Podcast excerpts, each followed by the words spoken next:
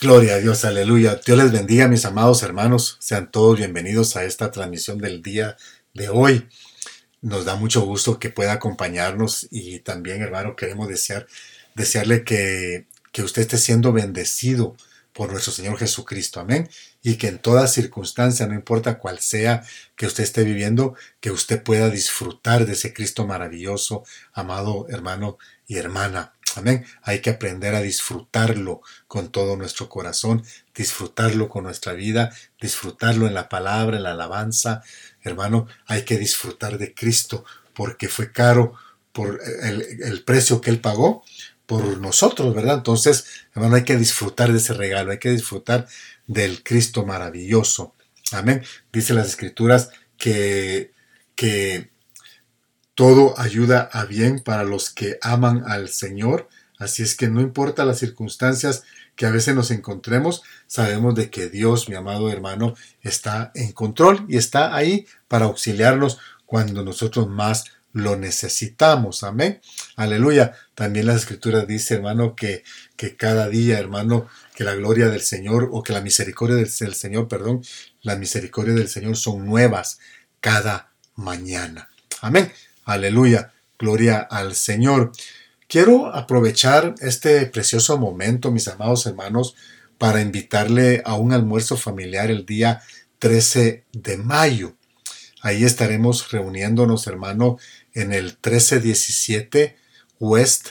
La calle se llama Vesta, con B pequeña, Vesta Street, en la ciudad de Ontario, California. Aquí en la descripción del, del, mensaje del tema del día de hoy también voy a estar poniendo la, la dirección escrita para que usted pueda tomar nota de ella, mi amado hermano, y pueda acompañarnos. Daremos inicio a las once y media de la mañana. Y este evento, hermano, es completamente gratis. Usted no tiene que pagar absolutamente nada. Y, amén. Así que esperamos poder contar con su presencia. Aleluya. Gloria a Dios. Gloria al Señor. Amén. Va a ser, hermano, una bendición el poder tenerle ahí y poder compartir, hermano, no solamente un poco de la palabra, sino que también poder compartir, hermano, los alimentos con usted. Amén. Uh, quiero, hermano, a comenzar con lo siguiente.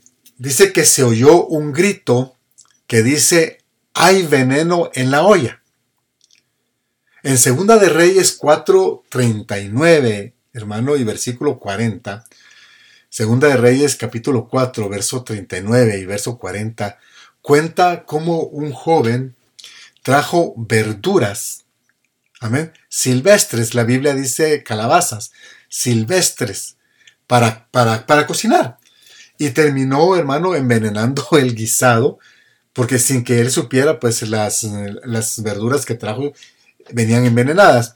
Entonces terminó envenenando el guisado, pero en el versículo 41 me llama la atención que Eliseo interviene y le pone un poco de harina y elimina el veneno. Amén. Leyendo este pasaje veía que los vegetales silvestres representan, hermano, a falsas doctrinas y representan, hermano, ¿por qué no decirle un evangelio, un evangelio falso, verdad? Amén. La harina representa la revelación del Espíritu en la palabra. Amén. Entonces recordemos que sin revelación no hay avivamiento que perdure. Entonces Eliseo recibe revelación de qué ingrediente echarle a la olla para sanarla. Y agarra la harina y la pone en el, en el, en el, en el guisado y el guisado se sana. En estos tiempos tan complejos, hermano, donde las redes sociales están en su apogeo y hay tanta diversidad de mensajes como, como de mensajeros, mi amado hermano, es necesario el discernimiento. ¿Por qué? Porque sin el discernimiento se puede meter veneno en la olla. Amén. Hoy más que nunca nosotros debemos de hablar la palabra. Una palabra pura, hablar las verdades de Dios. Mucha gente, mi amado hermano, lamentablemente busca solamente novedades. Y a mí me da no sé qué cuando me llaman, hermano, a contarme una novedad que alguien está predicando, que alguien está diciendo, hermano, y, y se meten tanto a buscar novedades, a buscar escándalos, hermano, que se van alejando de la verdadera palabra. Amén.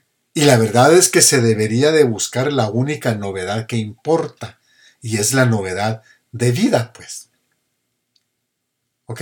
Entonces, aunque la gracia de Dios, mis amados hermanos, ha venido al mundo para traer reconciliación, para traer justicia, todavía existen poderes espirituales malvados en el trabajo que se oponen al poder de la gracia de Dios, esa gracia que nos da vida.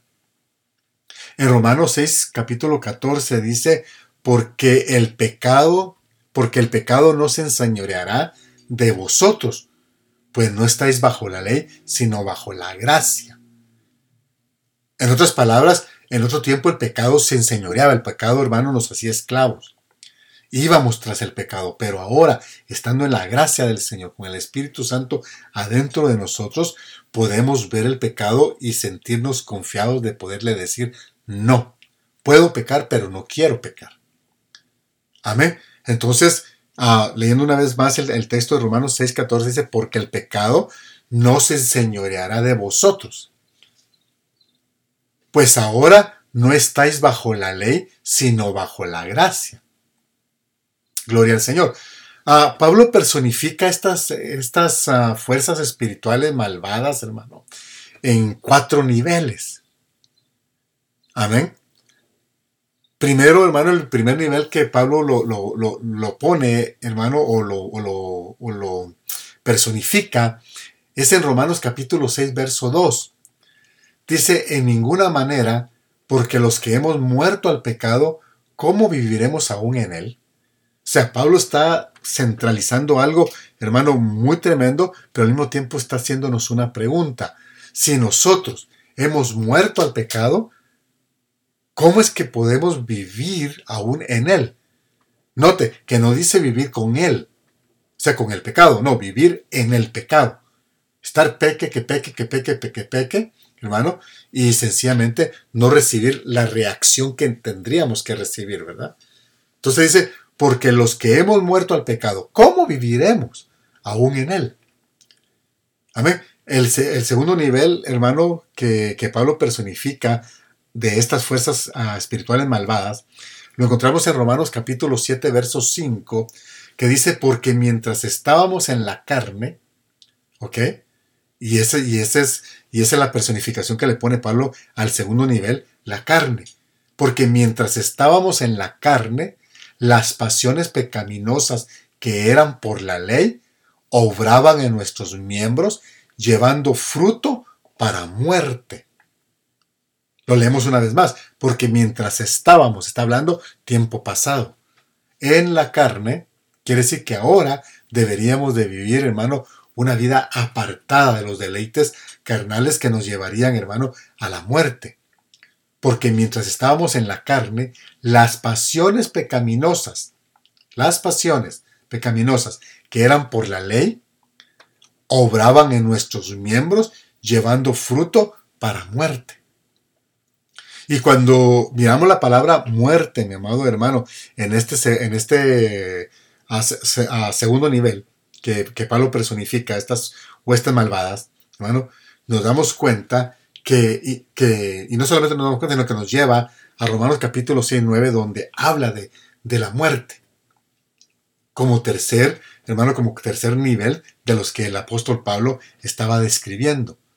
Dice Romanos capítulo 6, verso 9, sabiendo que Cristo, habiendo resucitado de los muertos, ya no muere. ¿Por qué? Porque la muerte no se enseñorea más de él.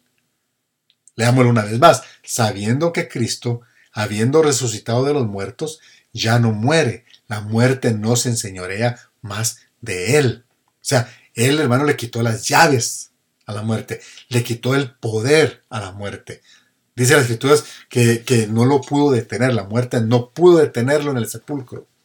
Como que intentó, ¿verdad? Pero no pudo. Amén. El Señor salió victorioso, resucitó, aleluya, se levantó de ahí, mi amado hermano, y salió de la tumba. Así que esa tumba hasta el día de hoy sigue vacía. Amén. Entonces, hermano, entonces ya la muerte no se enseñorea más de él y la muerte no se enseñoreará más de nosotros. Y el cuarto nivel, mi amado hermano, es este mundo. Amén. En Romanos capítulo 2, verso 2, dice, no os conforméis a este siglo, sino transformaos por medio de la renovación de vuestro entendimiento, de vuestra mente, para que comprobéis cuál sea la buena voluntad de Dios, agradable y perfecta. No os conforméis a este siglo, no os conforméis a este mundo, dice otra versión, sino transformaos por medio de la renovación de vuestro entendimiento, para que comprobéis cuál sea la buena voluntad de Dios, agradable y perfecta. Y aquí, hermano, en este nivel del, del, mundo, pudiéramos decir, hermano, Pablo, hermano, Pablo, ah, todavía integra, por decirlo así, integra, hermano, otros, otros ingredientes más. Primero dice, no os conforméis a este siglo, uno. Luego dice, sino transformados por medio de la renovación de vuestro entendimiento. Tercero, para que comprobéis cuál sea la buena voluntad de Dios, agradable y perfecta. Nos está dando una receta para vencer lo mundano. Amén. No os conforméis a este mundo, dice primero. Luego sigue, sino que transfórmense o transfórmense por medio de la renovación de, de su entendimiento, de su mente, para que comprobéis cuál sea la buena voluntad de Dios, agradable y perfecta. Son tres ingredientes los que Pablo nos da, tres claves para vencer, mi amado hermano, todavía aún los deseos de este mundo. Amén. Aleluya. Gloria al Señor. Ah, Pablo denomina, denomina la, la decisión de asociarse con Dios como andar en novedad de vida. En Romanos capítulo 6, verso 4 dice, por tanto hemos sido sepultados con Él por medio del bautismo para muerte, a fin de que como Cristo resucitó de entre los muertos por la gloria del Padre, así también nosotros andemos en qué? En novedad de vida. Amén. En novedad de vida. Así también nosotros andemos en novedad de vida. Entonces, Pablo compara el caminar, hermano, en novedad de vida con la nueva vida de Cristo después de que Cristo fue levantado de entre los muertos. El caminar en novedad de vida requiere, mi amado hermano, que abandonemos el juicio hacia otros también y que actuemos según la justicia de Dios en vez de seguir nuestros hábitos egoístas, pues. Amén. Aleluya. Gloria al Señor. Bendito sea el nombre ah, de Jesucristo. Bueno, entremos al tema del día de hoy. Ah, hoy quiero hablarle, mis amados hermanos, después de esta pequeña preintroducción de, de esto que me llamó mucho la atención en las escrituras, quiero hablarle acerca del síndrome de Jonás. Ese, hermano, es un, e, e, es un, es un pensamiento que, he venido teniendo últimamente. Yo sé que hay varios uh, consiervos, hermano, que han estado hablando acerca de esto y la verdad que no sé bien qué, es lo que han predicado de esto, pero yo quiero hablarle de algunas cosas que yo estaba viendo. Primero, hermano, para que podamos entender a la palabra síndrome, veamos lo que el diccionario dice acerca de ella. Dice que el síndrome es un conjunto de síntomas que se presentan juntos y son características de una enfermedad o de un cuadro patológico. Amén de un cuadro patológico determinado, dice el diccionario, que, es provocado en ocasiones por la concurrencia de más de una enfermedad. Amén. Aleluya. Si usted va, hermano, al doctor, el doctor le hace varias preguntas, hermano, para ver qué síndrome tiene usted. Por ejemplo, hermano, preguntan si, si en la familia ha habido alguien diabético, para eso usted tiene el síndrome de diabetes. Con los, con los ah, datos que usted está dando, hermano, de cómo usted se siente, pues. Amén. Entonces, hermano, entonces, eh, eso es lo que, es lo que quiere decir la palabra síndrome. Ahora veamos lo que dice, hermano, lo que dice Jonás capítulo 1, verso 1 al 2. Dice, y fue palabra de Jehová a Jonás, hijo de Amitai, dice, Amitai, perdón, diciendo, levántate y ve a Nínive, ciudad grande, y pregona contra ella porque su maldad ha subido delante de mí. Bueno, ah, vino palabra de Jehová a Jonás, hijo de Amitai, diciendo, levántate y ve a Nínive, una ciudad grande, pregona contra ella porque su maldad ha subido delante de mí. Cuando ya leemos este texto, hermano, y leemos entre líneas, nos damos cuenta que así como las oraciones y las alabanzas suben al trono, suben al cielo, también la maldad, hermano, sube.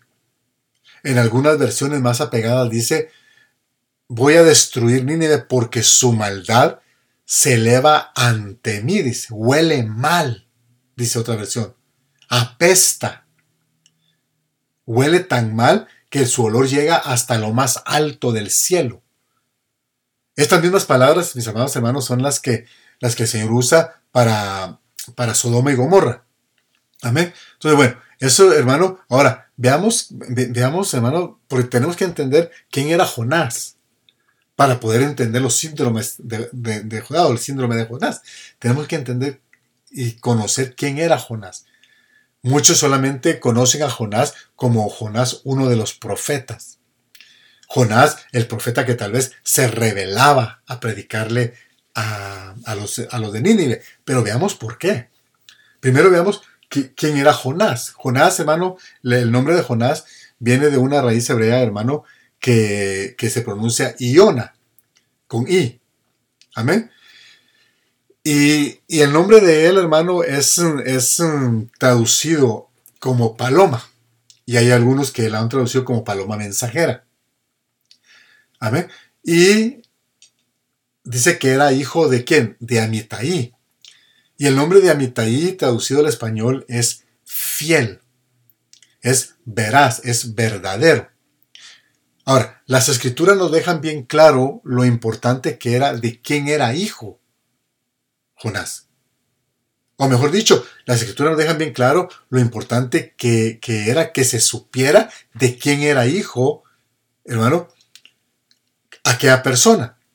No solo en el Antiguo Testamento, pero también en el Nuevo Testamento se mira eso. Y hermano, y aún en, nuestra, en nuestro diario vivir, hermano, se, se ve eso. Amén.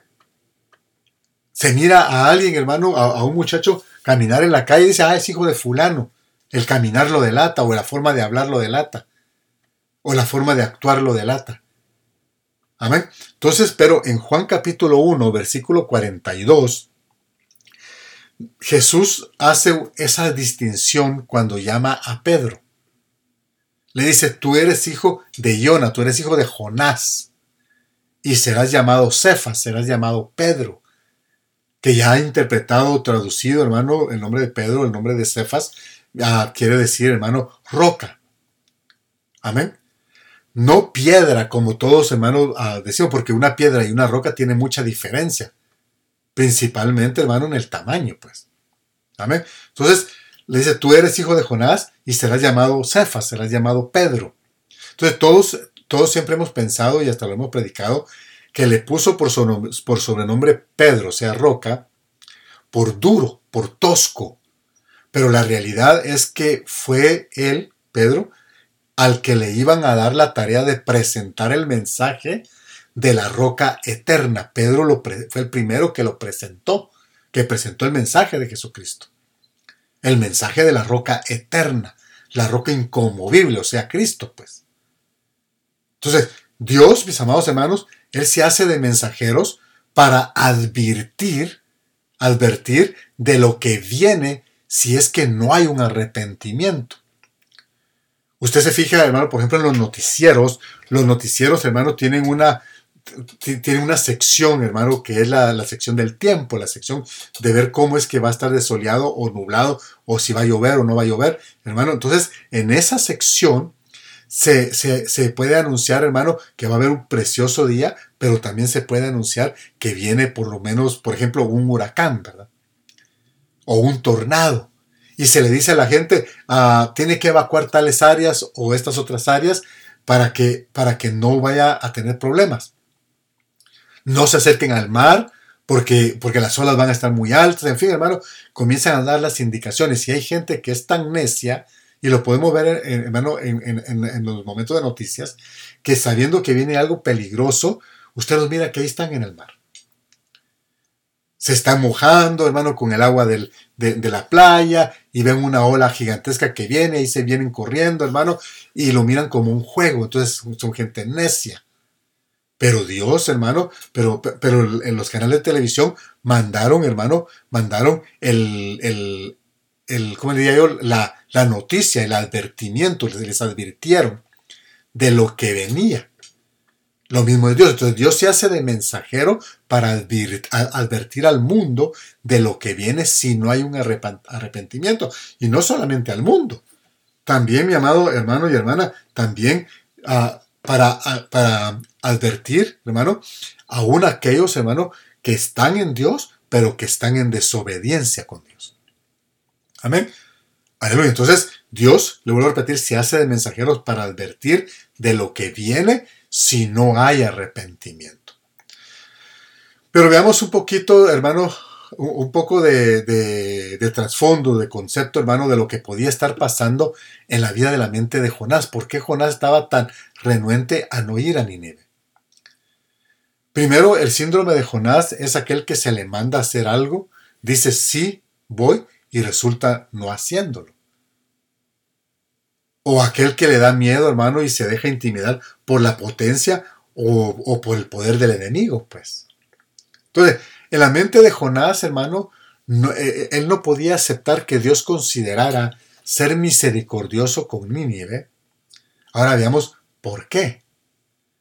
Los asirios, mis amados hermanos, para darle un poquito de trasfondo, los asirios fueron una potencia dominante y le hicieron mucho daño a Israel.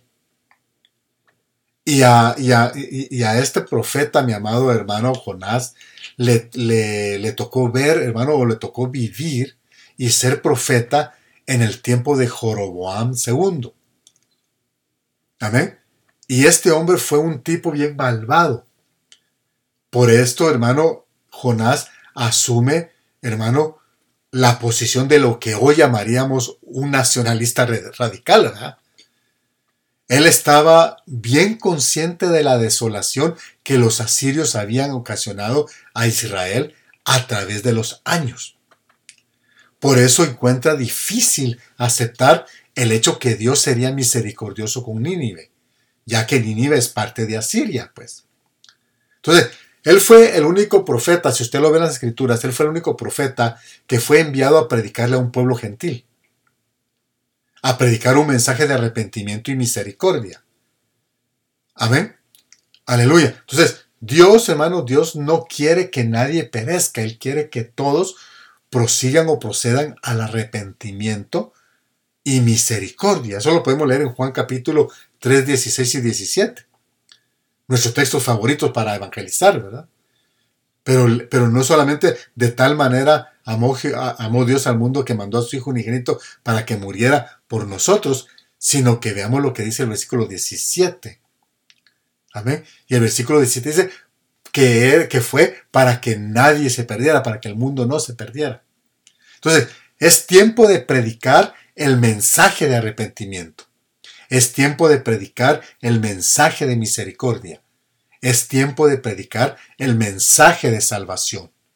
Aún en los hogares, mi amado hermano, a mí me ha tocado ver cómo hay hogares destruidos. Ya sea, hermano, por, el hombre o por la mujer, y cuando llegan a viejos ni los hijos quieren estar cerca. Imagine qué tremendo.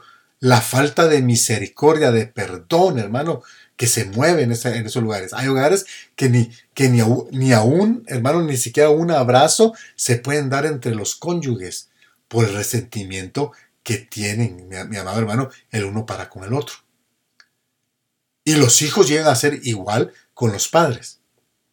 No pueden expresar ni siquiera una palabra, hermano, de, de, amor hacia el Padre. ¿Por qué? Por todo lo que miraron, más los resentimientos que tienen. En la sociedad es igual. Es más fácil enfocarse, eh, enfocarse en el mal causado que en la misericordia que Dios quiere hacer. Jonás era un profeta de Dios, pero tenía conflictos fuertes. Tú puedes ser un llamado por Dios y estar viviendo con conflictos fuertes. Ahora, veamos que, que, Jonás, hermano, él aparece haciendo la voluntad de Dios, porque cuando leemos el libro de Jonás, hermano, nos damos a la idea tal vez como que Jonás ahí apareció, ya no, ya no hizo más, ¿verdad? Pero cuando nos vamos a Segunda de Reyes, capítulo 14, verso 25, hermano, vemos que Jonás era un hombre activo, era un profeta activo. Entonces, él aparece en Segunda de Reyes, capítulo 14, verso 25, como un hombre activo. Pero dice la palabra que se levantó para huir de la presencia de Dios. Oye, qué, tremendo esto. Se levanta para huir de la presencia de Dios. Y no iba a huir a un, lugar cualquiera. Jonás tenía puesta su mira en, en, un lugar, hermano, próspero, bendecido económicamente. Amén. Entonces, a mí, a mí me llamó mucho la atención eso, que él pensó irse a un lugar, hermano, lejos de la presencia de Jehová.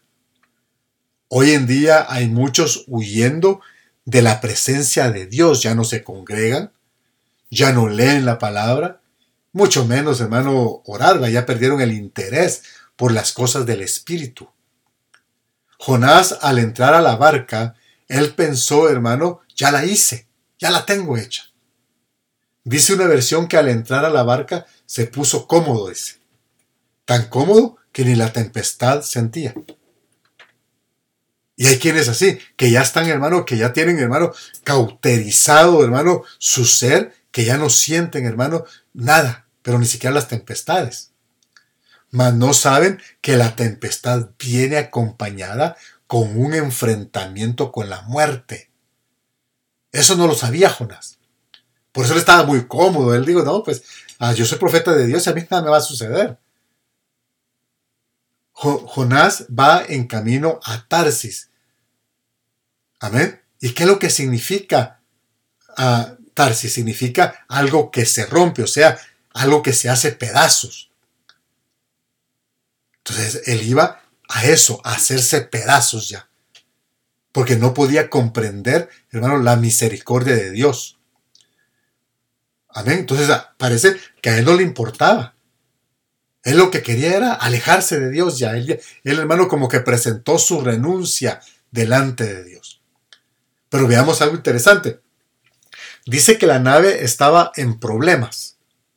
Entonces dice la Biblia que Jehová hizo levantar un gran viento en el mar y hubo en el mar una tempestad tan grande que se pensó que se partiría la nave a la mitad. Imagínense, la nave estaba a punto de partirse a la mitad. ¿Y dónde estaba Jonás? Estaba abajo durmiendo. Entonces, todos estaban con miedo, dice, menos Jonás. Cada uno de ellos clamaba a su Dios, al que ellos eran devotos, menos Jonás. Arrojaron su carga arrojaron sus vasijas, dice una versión. Menos Jonás. Jonás seguía cargado con el resentimiento aún en medio de la tormenta. Y en el verso 6, que el número 6 representa el número de hombre, le cambian el nombre a Jonás. Dice que el patrón de la nave, dice dice la Biblia, hermano, el capitán de la nave, el patrón de la nave, se le acercó y le dijo, ¿qué tienes, dormilón? ¿Notó? Ahí ya le cambiaron el nombre. Ahí ya no era pasajero distinguido, ahí ya no era pasajero fulano, ahí era dormilón. ¿Qué tienes, dormilón? Le dijeron.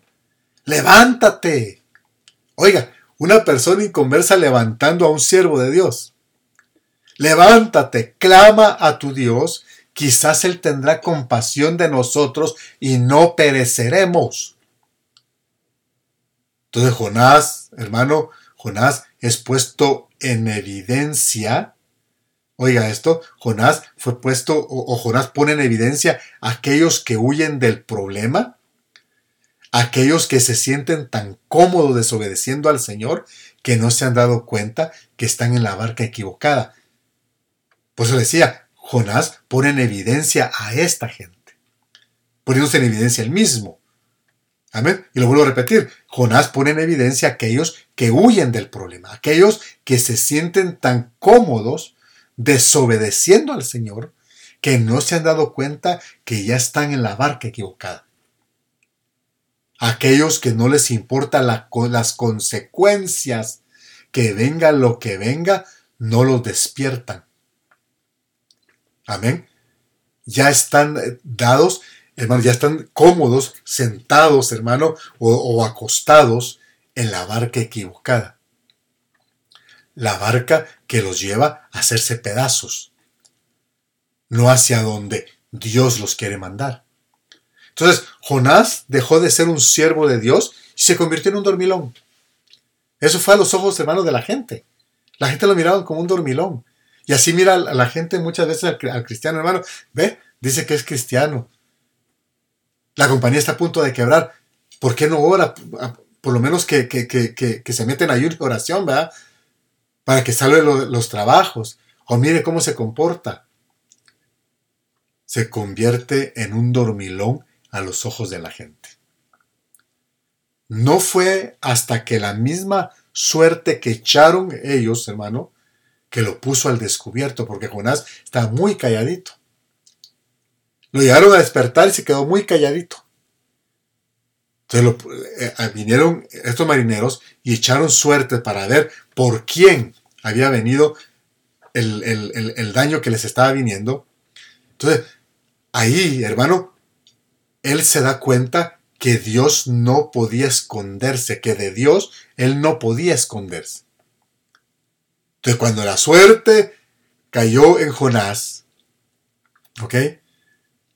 Y ya le hacen la pregunta, ¿tú quién eres? Dice las escrituras, y dijeron cada uno a su compañero, venid y echemos suerte para que sepamos por causa de quién nos ha venido este mal. Ellos estaban entendiendo que algo no estaba bien. Acuérdense que eran marineros experimentados. Esa ruta ellos la habían tomado por muchos años. Ellos eran unos marineros experimentados. Ellos sabían de que en ese tiempo no habían tormenta de esa clase. Ellos entendieron que algo no estaba bien. Pero Jonás, hermano, estaba callado y prefería mejor morirse que dar su brazo a torcer y reconocer que se había equivocado. No quería enfrentar a su gigante. No quería enfrentar el problema que él tenía. Tal vez si alguien le hubiera preguntado a Jonás, o le hubiera dicho, Jonás, ah, me parece que tú eh, guardas mucho odio. Yo odio. ¿Cómo es posible yo guardar odio? Yo fui ministrado. No sé si usted ha, encontrado gente así, que usted, hermano, puede hablarles y decirles cuál es el problema y ellos negarse. Y es bien, tremendo ver que, que tienen toda la tranquilidad, toda la tranquilidad humana para decir no es cierto. Y aunque el Espíritu de Dios lo esté revelando, hermano, aunque el Espíritu de Dios no lo esté, aunque el Espíritu de Dios lo esté revelando, siempre se niega. Yo recuerdo hace muchos años, hermano, a una hermana de cierta iglesia le, le, le, llamó, hermano, a su pastor, que estaba, hermano, en un retiro de pastores, hermano, fuera de la ciudad, y le llamó a su pastor, hermano, hacia, hacia aquella ciudad donde donde él se encontraba, y le comenzó a decir lo que el Señor le había revelado en esos días. Y le comenzó a decir, ha llegado una hermana, así, así. Y le comenzó a dar las señas exactas, hermano. Y le decía a aquel pastor, pastor, por favor, pase lo que pase, no se quede a solas con ella. Ha llegado para hacerlo caer. Y aquel pastor la regañó por teléfono, hermano, dijo que era una mentirosa, esto y lo otro. Cuando regresó, hermano, la quitó de privilegios, la, casi la echa de la iglesia, hermano. Y a los, al, tiempo, hermano, salió a luz que lo que aquella hermana le había dicho era cierto. Amén. Entonces se niegan. gente que se niega. Amén. Aún a lo que el Espíritu de Dios pueda estar revelando. Amén. Ahora, hágase usted la siguiente pregunta. ¿Es usted el que evade el problema o lo enfrenta? Porque muchos lo evaden. Muchos se paralizan, hermano, como le pasó al pueblo de Israel que temblaba ante la presencia del gigante Goliat. Nadie le entraba, ¿por qué? Porque tenían miedo, se paralizaran. Pero un día llegó un jovencito con una onda y cinco piedras. Y de las cinco piedras, una piedra fue suficiente y lo derrotó. El Dios eterno, glorioso, es más poderoso que cualquier problema, que cualquier diagnóstico médico, que cualquier amenaza de divorcio, que cualquier amenaza en contra de nuestra vida. Él es más glorioso que cualquiera de esas situaciones. Amén. Al principio del tema, hermano, ah, vimos que Jonás odiaba a Nínive, pero no reconocía su sentimiento, no reconocía su resentimiento contra Nínive.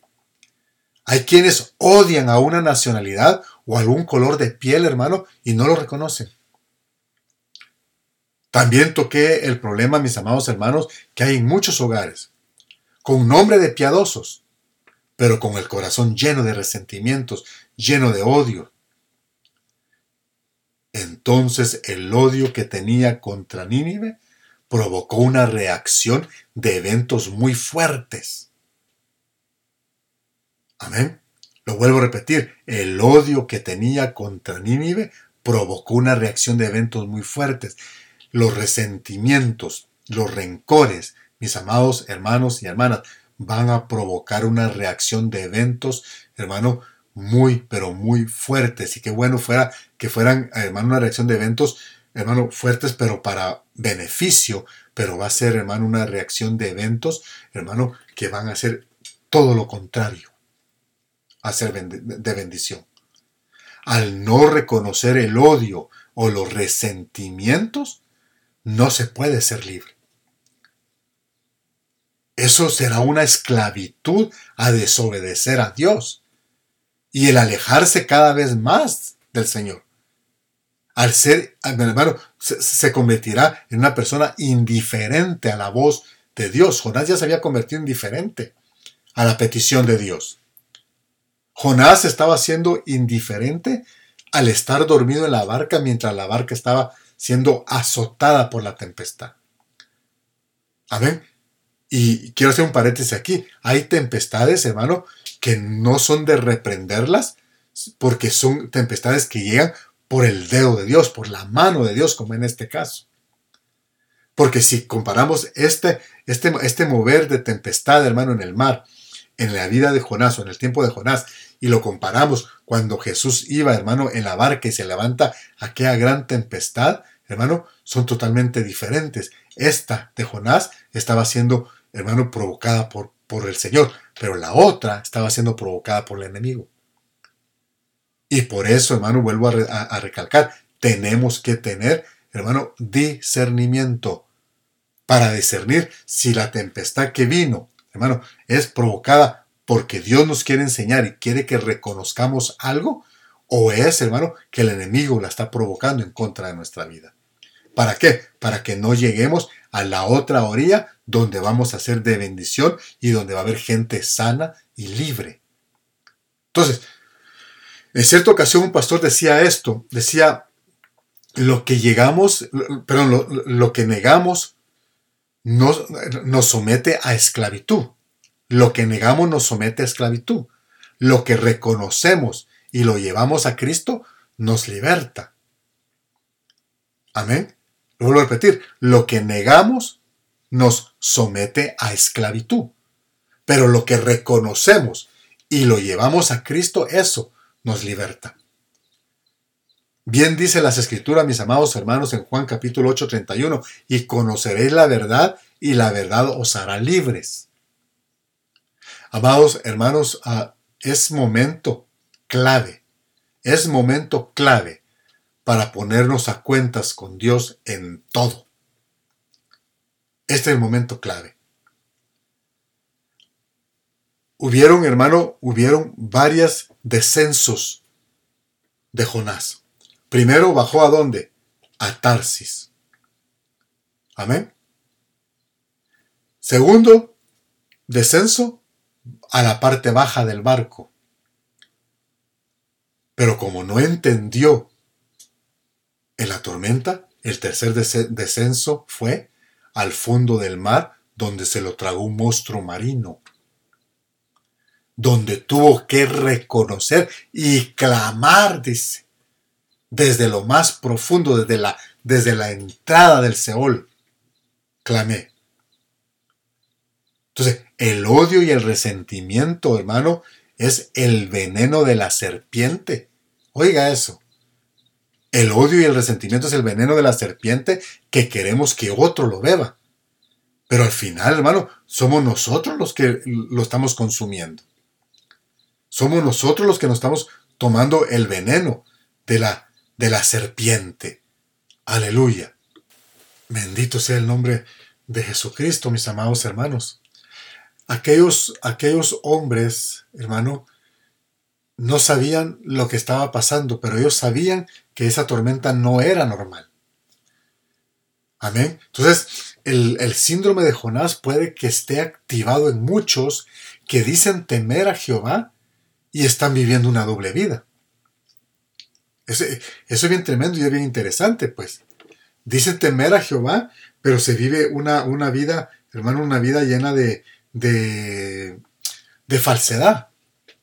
Amén. Entonces, vienen aquellos hombres y le hacen cuatro preguntas a Jonás. Primero, ¿qué oficio tienes? Luego, ¿de dónde vienes? Y la tercera pregunta era, ¿cuál es tu tierra? Y la cuarta, ¿y de qué pueblo eres? Porque la respuesta iba a determinar el porqué de la circunstancia que estaban viviendo. Eso es bien tremendo. La respuesta que Jonás diera iba a determinar el porqué de la circunstancia que estaban viviendo. Pero cuando, cuando les dijo que él huía de la presencia de Jehová, dice que aquellos hombres temieron de gran manera. Es tremendo. Para más ellos que adoraban dioses paganos temieron, hermano, lo que Jonás estaba haciendo. Ellos no daban crédito que, hermano, ellos no daban crédito a que alguien que dijera que temía a Jehová huyera de él. No daban crédito a esto. Hay gente que huye de la presencia de Dios y ha dejado hasta de congregarse, mis amados hermanos. Siempre tienen una excusa, si no es el trabajo, es la distancia, son los nietos, son los hijos, etc. Siempre hay una excusa. Pero las excusas ya se están acabando. Amén. Aleluya. Entonces, cada día se apartan más de Dios. Cada día que pasa se apartan más de Dios. Y usted platica con ellos y usted se da cuenta de que les falta de la presencia de Dios. Les falta algo de la presencia de Dios. ¿Por qué? Porque cada día se apartan más de Dios. Tenemos que tener cuidado al pensar que no importa nuestras desobediencias. Hay quienes piensan, hermano, que no importa la desobediencia, que al fin y al cabo Él es el Dios que todo lo perdona. Y cierto, todo lo perdona, pero hay consecuencias, pues. Tarde o que temprano van a haber consecuencias. Imagínense a, Jonás, hermano, lo dejaron caminar desde donde Dios lo había, le había dado la palabra hacia, hacia, hacia Jope, donde iba a agarrar, hermano, el barco. Lo dejó Dios que pagara. Lo dejó Dios, hermano, que, que, se, que se subiera al barco y que iniciara, hermano, la travesía. Sea que Dios dándole oportunidades. Pero al final del día había una consecuencia la desobediencia. Amén. Entonces, Jonás, hermano, Jonás al verse descubierto, él dio la solución. Dijo, avienten el agua y la tormenta cesará. Decía un pastor, si, si, eso era cierto, ¿por qué Jonás no se aventaba el solo? ¿verdad? ¿Por qué necesitaba que alguien lo aventara? Amén. Entonces, al verse descubierto, esa era la, la solución de él. Pero esa no era la solución que Dios quería. La solución era y sigue siendo, mi amado hermano, el arrepentimiento verdadero delante de Dios. Otro síndrome de Jonás, hermano, es verse descubierto y no reconocer su error. Mucho menos arrepentirse, ¿va? Hay, quienes dicen arrepentirse, pero en realidad, hermano, es nomás enfrente de, de, la persona que ofendieron, pero a sus espaldas siguen haciendo lo mismo. Entonces es un síndrome, hermano, de Jonás, que al verse descubierto no reconocen su error y no se arrepienten. Otro síndrome, hermano, es que eh, eh, el orar, solo oran, hermano, en medio de la necesidad. Buscan que alguien ore en medio de la necesidad. Amén. Cuando ya están adentro del vientre del, del gran monstruo marino, ¿verdad? Cuando ya están, hermano, a la puerta del Seol, ¿verdad? En el capítulo 3 ya vemos a Jonás, hermano, obedeciendo a Dios. Amén. Aprendió su lección. Está bien, pues voy a obedecer, porque si no, me, van a volver a meter al, al, al vientre del, del monstruo marino. Ya vemos a Jonás obedeciendo. Ya vemos a Jonás llevando el mensaje de Dios, un mensaje duro que hablaba de destruir. No sé cómo lo habrá dado, tal vez hermano lo dio con una voz sonante, amenazante, hermano, diciéndole a aquella gente que Dios los iba a destruir. Era un mensaje que Dios le había dado. Y lo más tremendo es que llevaba, hermano, que llevaba el mensaje, pero no llevaba el corazón del dueño del mensaje. Hay quienes tienen un bonito mensaje, un buen mensaje, bonito mensaje. Se expresan muy bonito, tienen muy, mucho conocimiento pero no tienen el corazón del dador del mensaje. Y ahí hay un problema. Pero por último, hermano, nosotros cuando leemos toda la historia de Jonás, miramos que ya no aguantó. Cuando ya mira que Dios lo perdona a Nínive, hermano, y tiene misericordia de ellos, Jonás, mi amado hermano Jonás, ya no, ya no aguantó y salió a luz el porqué de su huida a, a Tarsis. ¿Por qué se quería ir? y le reclama a Dios en medio de su frustración. Amados hermanos, no le reclamemos a Dios en medio de, nuestras frustraciones. Siempre recordemos que Él es un Dios clemente, que Él es un Dios piadoso. Ahora, ya para ir terminando, hermano, yo quiero que, ahí donde quiera que te encuentres, te, ah, que te preguntes, que te preguntes algo. ¿Cómo está tu corazón? Otra pregunta, ¿puedes perdonar y no vivir martirizado de lo que te han hecho? La tercera pregunta sería, ¿puedes predicar con la unción, sin resentimientos hacia nadie? Usted sabe que hay gente, hay, gente que predica, hermano, y predica con resentimientos en contra del pueblo. Por eso lo maltrata lo insulta, lo ofende. ¿Por qué? Porque está predicando en contra, con resentimientos en contra de ellos. Amén. ¿Por qué? Se les olvidó de que le servimos a un Dios clemente, a un Dios piadoso. Entonces, ¿será que ah, puedes predicar con la unción de Dios sin resentimientos? Y una pregunta más simple. ¿Le puedes servir tú a Dios sin resentimientos en tu hogar? Voy a volver a hacer esta última pregunta. ¿Le puedes servir tú a Dios sin resentimientos en tu hogar?